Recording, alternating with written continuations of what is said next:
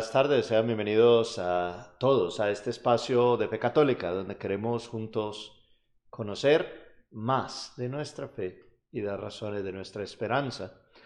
Como se ora, se cree es la expresión clásica de la iglesia, donde se une lo que expresamos en nuestra oración y lo que creemos por la fe. Yo soy el Padre Jaime y... Yo soy el diácono Luis Rivera. Vamos a hablar, como lo venimos haciendo, de las dos mesas. En nuestro encuentro pasado lo hicimos sobre la palabra.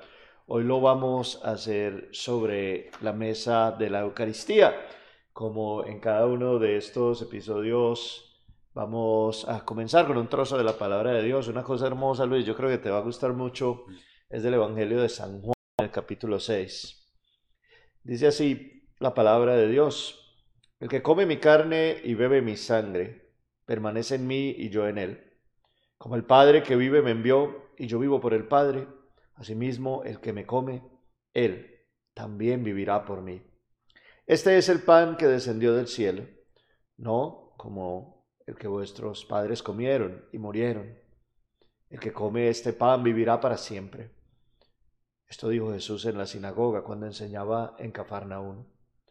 Por eso muchos de sus discípulos cuando oyeron esto, dijeron, dura es esta declaración.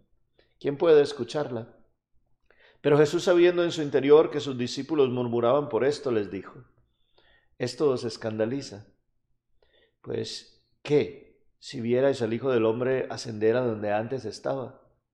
El Espíritu es el que da la vida, la carne para nada aprovecha. Las palabras que yo os he hablado son espíritu y son vida. Pero hay algunos de vosotros que no creéis. Porque Jesús sabía desde el principio quiénes eran los que no creían y quién era el que le iba a traicionar. Y decía, por eso os he dicho que nadie puede venir a mí si no se lo ha concedido el Padre. Como resultado de esto, muchos de sus discípulos se apartaron y ya no andaban con él.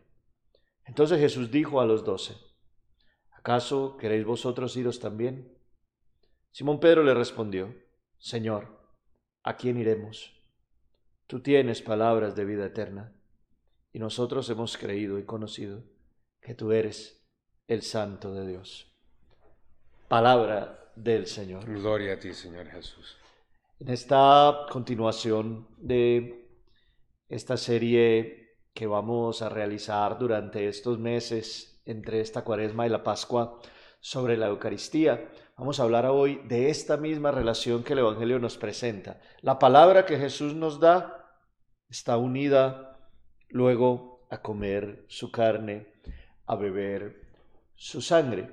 Nosotros no podemos separar una cosa de la otra.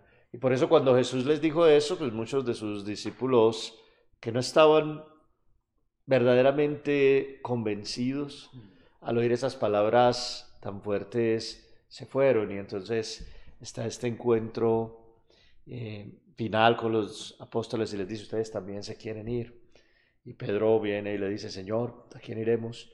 Solo tú tienes palabras de vida eterna. Esas palabras de vida eterna que escuchamos nosotros en la palabra después se vuelven alimento y vida eterna que podemos comer en la Eucaristía. Claro.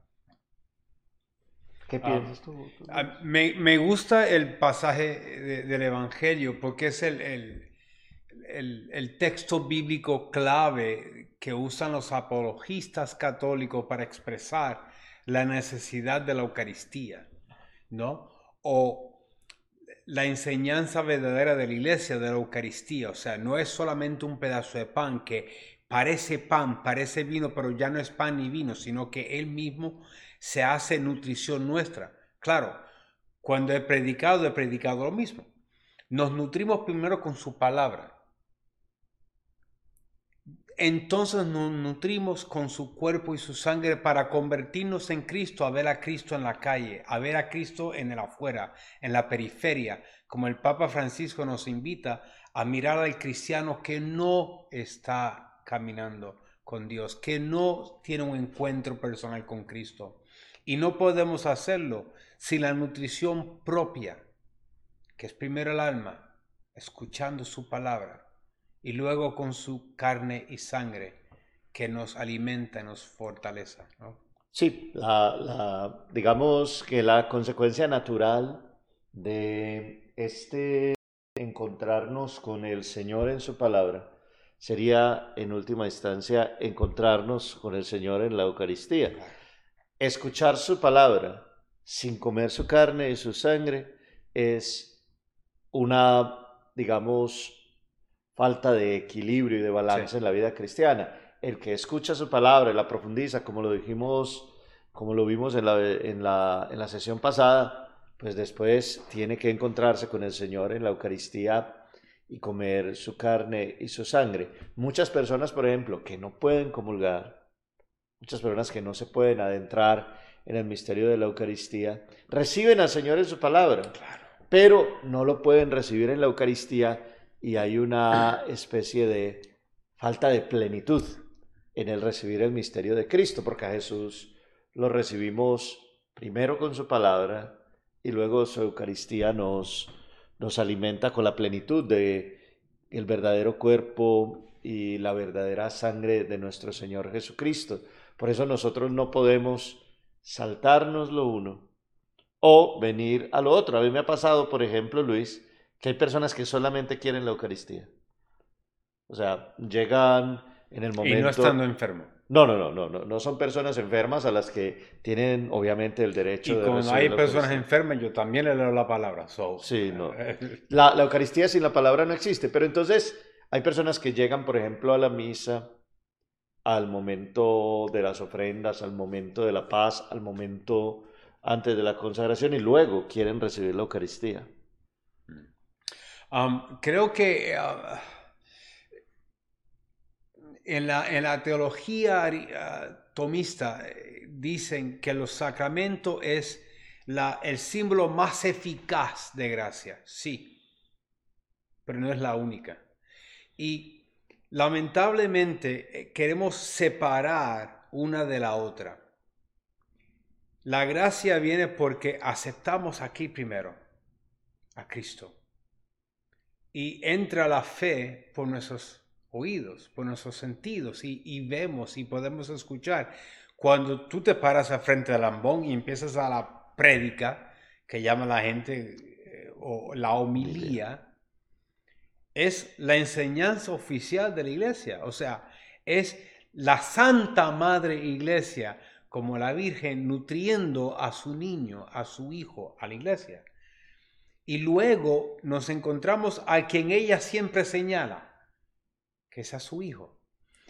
me encanta cómo la Virgen de Guadalupe expresa eso en su ilustración, donde el cinto negro habla de lo que ella carga. El mensaje no es ella, el mensaje es su hijo, que está en el vientre. Pero al mes de la tilma aparecer, más de 100.000 indígenas se convierten al catolicismo bautizándose, lo que no pudo el imperio, sacro imperio español hacer en 50 años. So, hay, hay mucho que decir de esto. Eh, la doble nutrición, el doble soplo de gracia, escuchar, aceptar la gracia de Cristo y luego consumirnos a Cristo, hacernos uno con Él. Esa, esa, esa unidad de las dos esa unidad de las dos mesas es muy importante que nosotros la comprendamos, porque hay una, hay una, hay un fenómeno que yo estoy viendo ahora, que yo creo que la gente lo hace pensando que es muy bonito, que es muy íntimo, pero rompe lo que estas dos mesas significan. Lo he visto mucho ahora que hay personas, por ejemplo, estamos en la liturgia de la palabra y no están participando con los demás. Están arrodillados, dos manos así orando durante toda la misa. No participan en la palabra, no responden en el salmo, no hacen los cantos. Cuando llega la palabra de Dios, ellos pues se levantan eh, para el Evangelio, pero ya toda la parte de la liturgia de la palabra no han participado activamente. Eso sí, cuando llega el momento de la Eucaristía, están todos sus sentidos puestos mm en la, en la, en la consagración, como si la primera parte fuera una separación completa de la, de la segunda y que esa separación eh, es válida. Es decir, yo puedo estar en la misa desconectado completamente hasta que llegue el momento de la consagración. No. Entonces en misa. Entonces no están participando. Sí, o sea, ¿qué pensás vos de, por ejemplo, de esa separación? Hay una especie como de separación que la gente está viviendo. La Eucaristía es lo importante cuando el pan y el vino se traen, el resto de las cosas yo puedo estar rezando una oración o en mis cosas, cosas. Creo que, que, creo que parte es ignorancia y parte es um, maybe un, un, celo demasiado de íntimo de no hacer las cosas mal, de tratar de acercarse más a Cristo.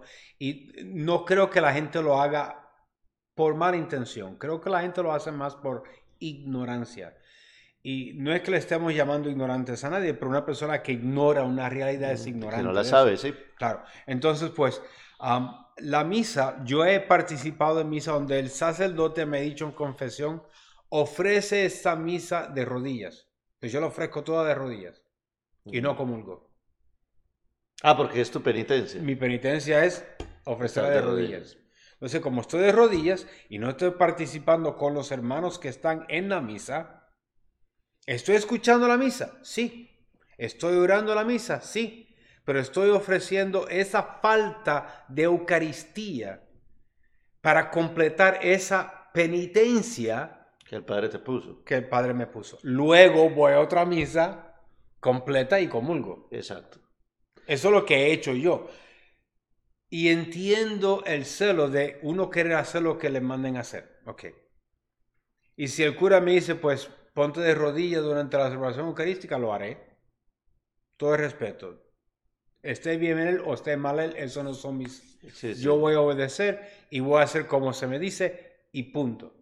Luego voy a hacer la misa, yo participando ahora completamente en la misa parándome cuando me tengo que parar, sentándome cuando me tengo que sentar, arrodillándome cuando me tengo que arrodillar y levantándome otra vez cuando me tengo que levantar. Sí, hay una, hay una, hay una cosa que dice el, Concilio Vaticano II que es muy interesante. Dice, la participación consciente, plena y activa en toda la participación de la misa. Es decir, cuando empezamos en el nombre del Padre y del Hijo y del Espíritu Santo, durante procesión de entrada, canto, saludo, eh, bendición, saludo litúrgico, acto penitencial, todo, todo, participación activa, consciente, clara, definida de las personas en el misterio eucarístico que se comienza a celebrar todos juntos en la bendición inicial y que tiene su plenitud como si la Eucaristía fuera un recorrido hacia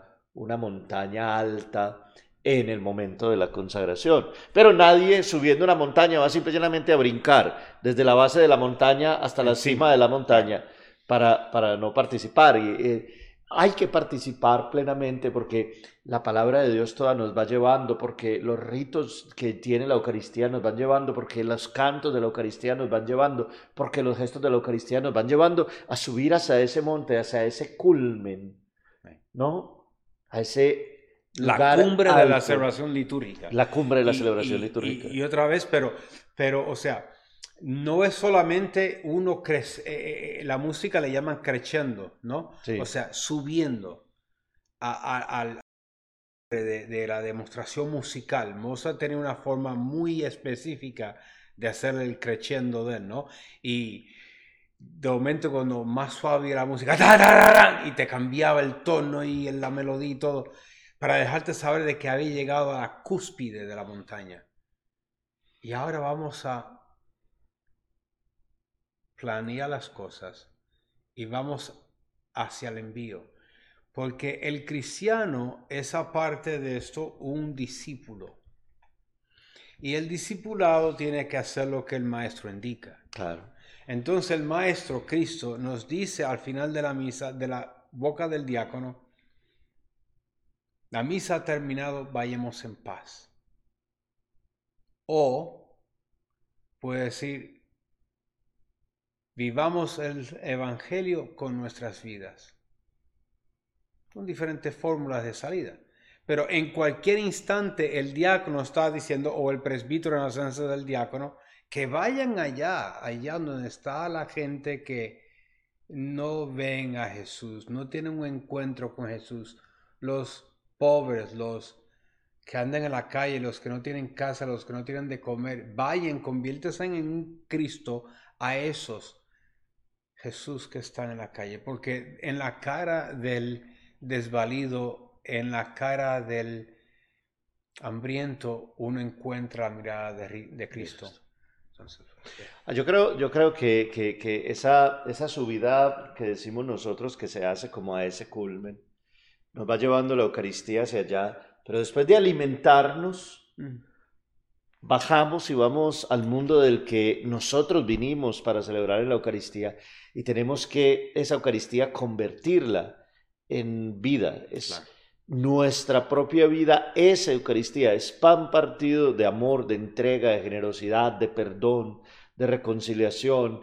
Es vivencia de la palabra, vivencia de lo que se ha escuchado, vivencia de lo que se ha recibido aquí y de lo que se ha recibido aquí. Es de lo que Jesús nos ha alimentado al hablarnos y de lo que Jesús nos ha alimentado al entregarse como alimento, que nosotros somos transformados en Eucaristía también para el mundo, transformados para transformar el mundo. O si no, pues habría una gran desconexión.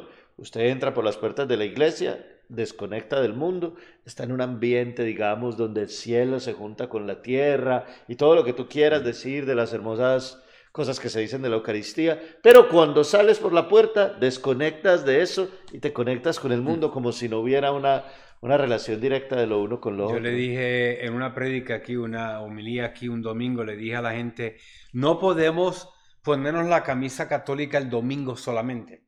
Así como si fuera pues de, uniforme. Como, si fuera, como si fuera una, una prenda de vestir y soy católico, súper católico durante la misa y y a veces hasta criticamos a la gente que viene vestida de tal o cual manera. La gente que viene con los muchachos que están llorando en el... Haciendo ruido, sí. Eh, y no mirando lo que Cristo hizo. Cristo se bajó frente al pecador. La pecadora que fue aprendida en el acto de la prostitución. Ese como decimos en buen borico, se añangotó a escribir en la arena, o sea, se bajó, se arrodilló a escribir en la arena. Claro, ¿qué, decía? Nadie sabe. Pero lo que él dice, la, la, la validez que le da a ella, ¿dónde están los que te acusan? Yo tampoco. Entonces nosotros, la actitud nuestra es, yo no soy digno de estar en la presencia de Dios. Lo sé, me consta, He sido nutrido por su palabra, ahora voy a disponer mi alma, mi cuerpo a ser nutrido otra vez con su cuerpo y su sangre que Él ofreció ese jueves. Que tú vuelves a establecernos cada misa. O sea, porque la misa estamos volviendo a ese día, no es que volvemos a, matar a Cristo, ni volvemos a, a sacrificarlo. O sea, es el sacrificio único y eterno que da. Y nutrido con esa fortaleza ese Dios trino en mí, ahora puedo yo ir afuera como un soldado valiente a poder dar hasta mi vida por aquel que no lo conoce. Y eso es el, llamado al cristiano. Y, a veces se nos escapa eso porque vamos a la misa porque, ah, pues que mi abuelita me llevaba. O, o es, soy católico y, no sabemos ni las partes de la misa, ni los ritos, ni por qué el cura abre las manos, por qué las cierra, porque y yo siempre trato de tener las manos así o estoy así. Y todo el mundo, y yo veo que estoy en el altar, veo a la gente y tú levantas las manos y ellos hacen así también, como que están aterrizando un avión 747. Ah, pero ok, e, e, eso es pequeño comparado con la falta de entendimiento de que no podemos separar su palabra, que es Cristo en la palabra, porque dice la misma escritura, por Él todo fue hecho. Él es la palabra, encarnada en una mujer, María, que nos las da como madre a nosotros, ¿no? Y Él se hace presente como uno de nosotros para unirnos a ese Dios que nos hizo. Él nos está llamando, vengan a mí, o sea, me imagino como Ahora estas madres que están perdiendo sus hijos en Ucrania, Sí. ¿cómo pueden estar ellas viendo a sus hijos y sus cuerpos sin vida? Ella ha dado a su hijo para que nosotros tengamos vida. Ella recogió la sangre del piso para alimentarnos a nosotros. Ella lloró lo que teníamos que llorar nosotros para darnos salvación. Y creo que se nos escapa eso porque vemos el acto de Jesús bien remoto, algo que no es conmigo, que pasó en la historia. Sí, el, el, el cardenal Cantalamesa dice mucho que tenemos que dejar de pensar en Jesús como un personaje y tenemos que empezar a pensar como una persona. Personaje es alguien que estuvo hace mucho tiempo un libro, claro. por allá, se fue por allá en el, en el, no sé, siglo primero y nosotros estamos en el siglo XXI. No. Es una persona que está viva y presente, es una persona que está caminando con nosotros, es alguien que está presente y vivo. Por eso es que la Eucaristía no es solamente ese sacrificio del Señor, sino que es su presencia, sino que también es memorial y sino que también es alimento. Y cuando a nosotros se nos olvida alguna de esas cuatro características, olvidamos realmente quién es la Eucaristía. Jesús que se entrega en su sacrificio, Jesús que se da como alimento, Jesús que a través de las palabras, gestos y acciones de nosotros se hace de nuevo, vivo y presente delante de nosotros, Jesús que hace con nosotros camino. Y que cuando nosotros lo recibimos se hace en nosotros y con nosotros y nos transforma.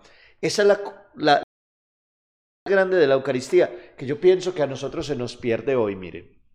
Ay, que yo estoy ahí, es que ahí está el Señor. Sí, es presencia, pero no es solo presencia.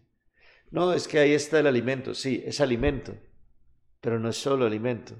Ah, que en las palabras y en la liturgia se realiza y la Eucaristía hace la iglesia y la iglesia hace la Eucaristía. Sí, pero no es solamente memorial.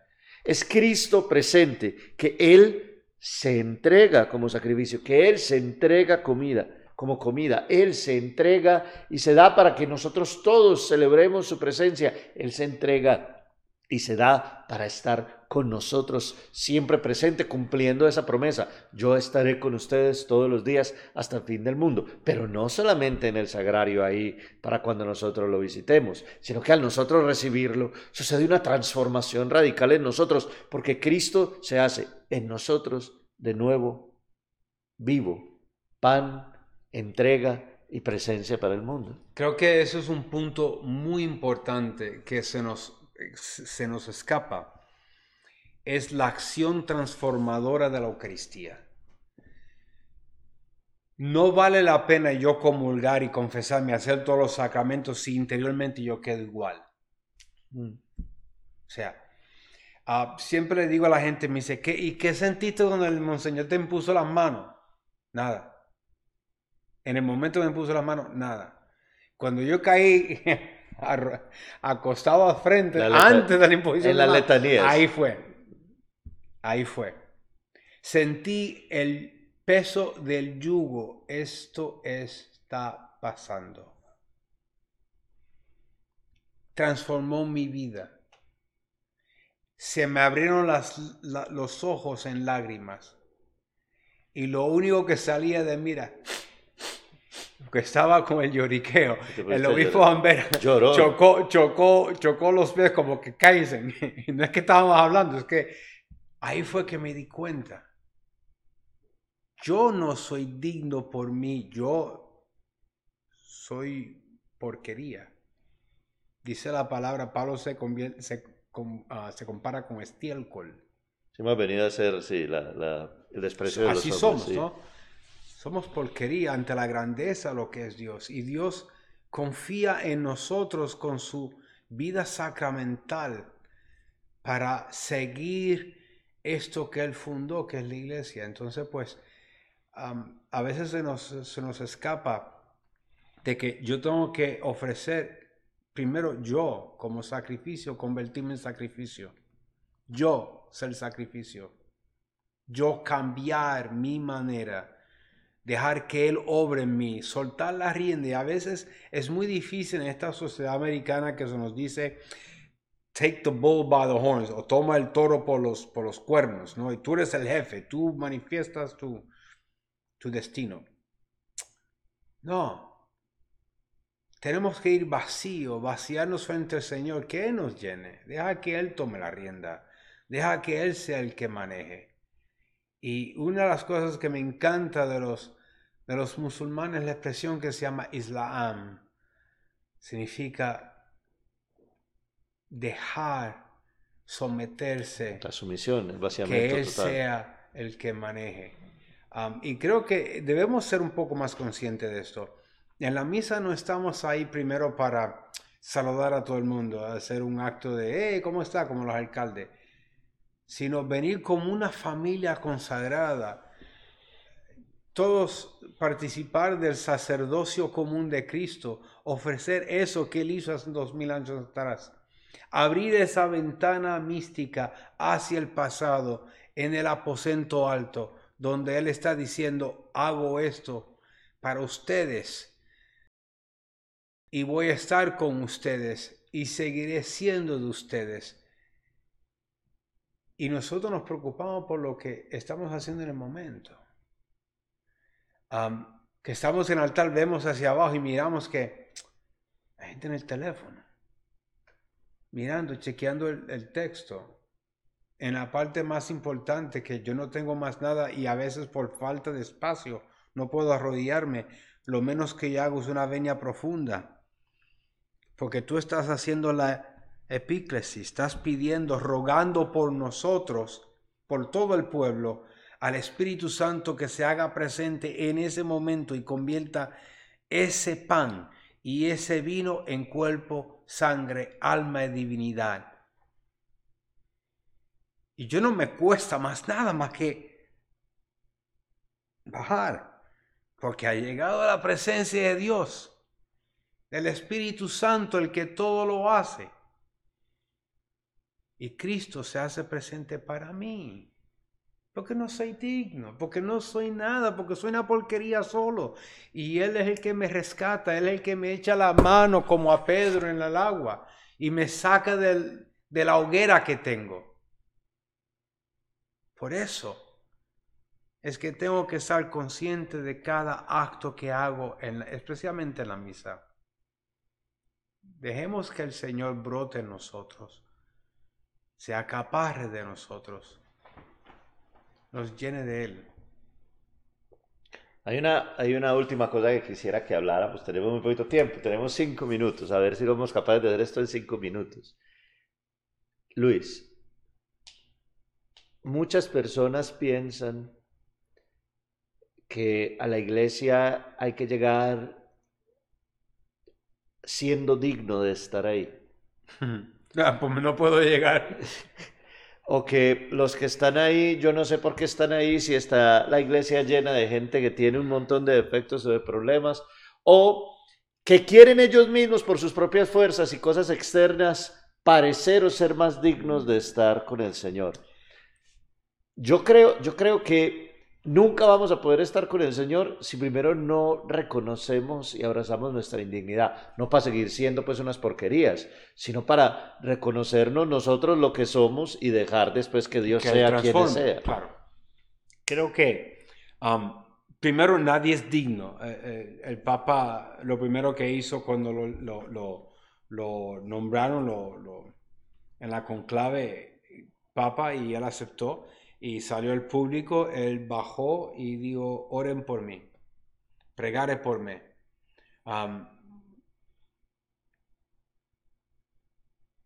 nadie es digno de Cristo. No es por la dignidad del hombre, es por la dignidad de que se hace uno de nosotros. Mm. No es porque nosotros somos dignos de estar en su presencia, es que Él nos dignifica. Yo soy el menos indicado para ser diácono, pero Él transforma él moldea, Él dignifica, santifica al que le escoge. Él no escoge los capacitados, Él capacita a quien escoge. Imagínate Moisés, que buscó la manera de escaparse de, ese llamado. ¿no? Y, digo llamado porque todos tenemos un llamado en la iglesia, todos somos llamados a servir, a ser santos, a estar con Él. So, todos somos llamados por Él. Y Moisés fue llamado a ser líder, sacerdote, profeta, caudillo del pueblo de Israel. Y él le buscó la manera por salirse de esa. Y yo no puedo, que mira que me están buscando para matar, porque yo maté uno de ellos, que yo no soy bueno para esa, esa causa, yo soy tartamudo. Me imagino que él le dijo a Dios, yo, yo, yo, yo, yo. Y a cada una de las cosas, Dios le contestaba, yo voy a ir contigo. Es que yo no sé hablar, tu hermano va a estar contigo. Es que yo no puedo, yo estoy contigo. Fuera de él no hace falta. ¿Son nosotros somos dignos? No. No. En el momento de la misa, tú no eres tú. Sí, la, Eucaristía tiene como todo lo que tiene esa grandeza, un contenido inmenso y profundo y eterno de misterio. Entonces, cuando, cuando nosotros creemos que se trata de nosotros, entonces ya automáticamente le quitamos a la Eucaristía su sentido real, su verdadero significado. Ah, es que si yo no me pongo esta cosita en la cabeza, que es que le falta el respeto al Señor. Eso no es exacto. Ahora, si usted tiene una piedad más, más dedicada a eso, pues póngaselo, pero eso no significa que usted respeta más al Señor. Lo que significa que respeta más al Señor es de verdad su disposición interior y su corazón. Lo mismo como se arrodilla, como se viste, las maneras, las formas. Todas las cosas deben ser una expresión de, de esa certeza profunda de que no soy yo el que hago las cosas, no soy yo el que alcanzo las cosas, no soy yo el que logro las cosas, es Dios el que las hace en mí. O si no, no tiene sentido porque las podría hacer yo por mí mismo. Si Dios no fuera necesario para que yo respetara su amor. Si Dios no fuera necesario para que yo fuera más eh, cercano a Él, si Dios no fuera más y lo más y lo más importante para que yo pudiera acercarme, sino que yo lo pudiera hacer yo mm, mismo, mm, mm. que yo por mi propia fuerza puedo ser mejor, yo por mi propia fuerza puedo orar mejor, yo por mi propia fuerza puedo dejar el pecado, yo por mi propia fuerza puedo ser más responsable, más fuerte, más lindo, más bello, más, por mi propia fuerza puedo ser más santo para que Dios. ¿Para qué la Eucaristía? ¿Para qué volverse nuestro alimento si nosotros por nuestra propia fuerza lo podemos hacer? Es Él el que está con nosotros y cada vez que nosotros pensamos que nosotros estamos haciendo algo por nosotros mismos, estamos desenfocados. Yo eh, en el Centro Católico Carismático daba clase y mucha de la gente de aquí hasta de Houston iban allá y viajaban hasta el centro de Nueva York, en el Bronx y un saludo a, mi amigo el obispo José Espaillat, que, fue, que fue director al final. Yo empecé como estaba el Josu Iriondo, el, obispo Iriondo. Y me acuerdo que yo ponía un PowerPoint, ¿no? Eso es pasado a la historia también, ya nadie usa PowerPoint. ahora todo el mundo es con Prezi. Sí, Pero yo ponía una, una foto cuando daba la clase de liturgia.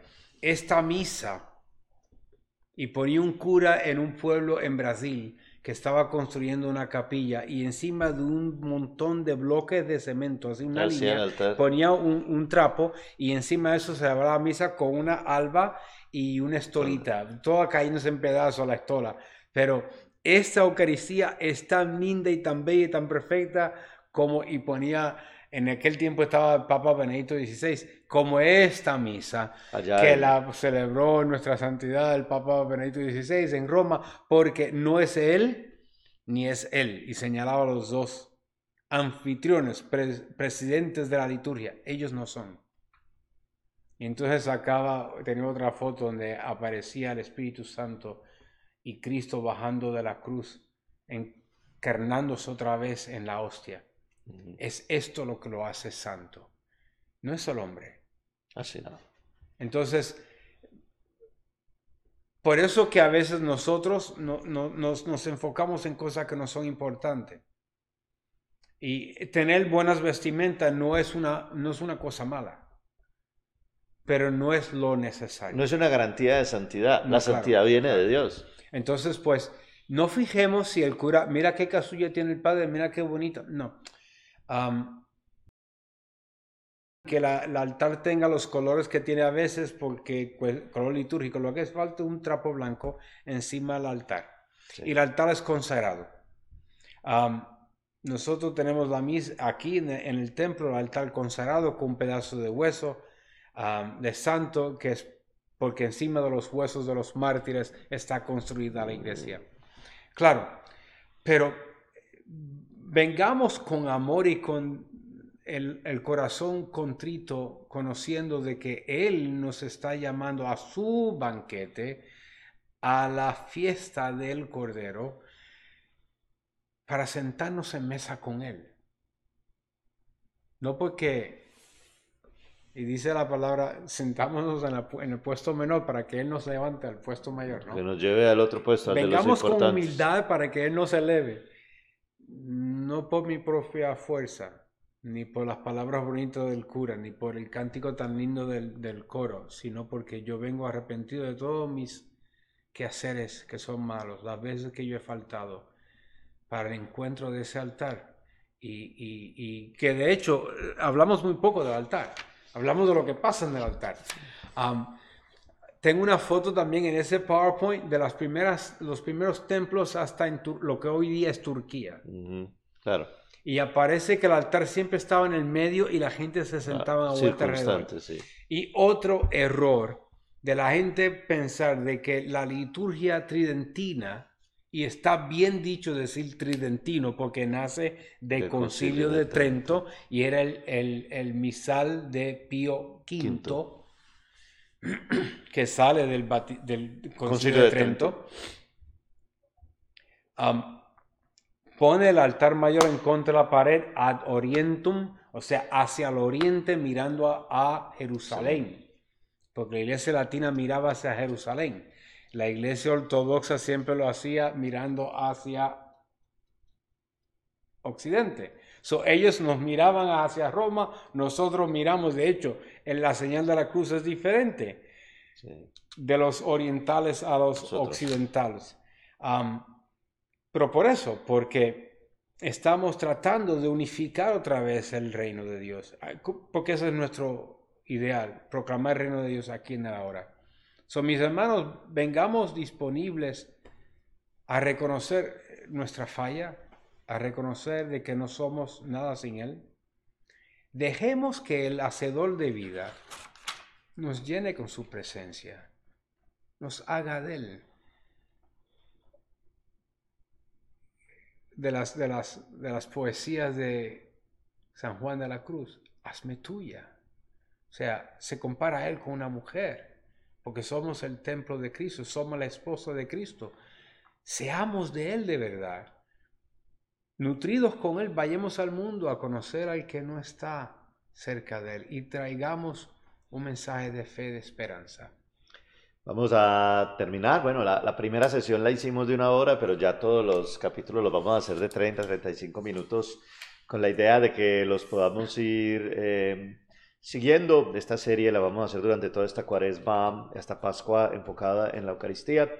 Vamos a ir terminando pidiéndoles por favor que compartan este video, que le den like, que lo sigan Estamos poniendo el audio también en Spotify y pregando a utilizar como todos los medios que se usan ahora. Búsquenos en todas esas plataformas y em, con el nombre de Como se ora se cree. Eh, vamos a hacer la oración que durante este mes de marzo vamos a hacer, que es la, oración de San Ignacio. Al final de cada, de cada eh, sesión vamos cada mes a hacer una oración distinta de distintos santos para que vayamos conociendo las palabras de los que nos han precedido antes en la fe. Toma, Señor, y recibe toda mi libertad, mi memoria, mi entendimiento y toda mi voluntad, todo mi haber y mi poseer. Tú me lo diste, a ti, Señor, lo retorno. Todo es tuyo, dispone de ello según tu voluntad. Dame tu amor y tu gracia, que éstas me bastan. Amén. Amén. Gloria al Padre, al Hijo y al Espíritu Santo. Como era un principio, y siempre, por los siglos de los siglos. Amén. Gloria al Padre, al Hijo y al Espíritu Santo. Como era un principio, ahora y siempre, por los siglos de los siglos. Amén. Gloria al Padre, al Hijo y al Espíritu Santo. Como era un principio, ahora y siempre, por los siglos de los siglos. Amén. María, Madre de la Iglesia. Ruega por nosotros.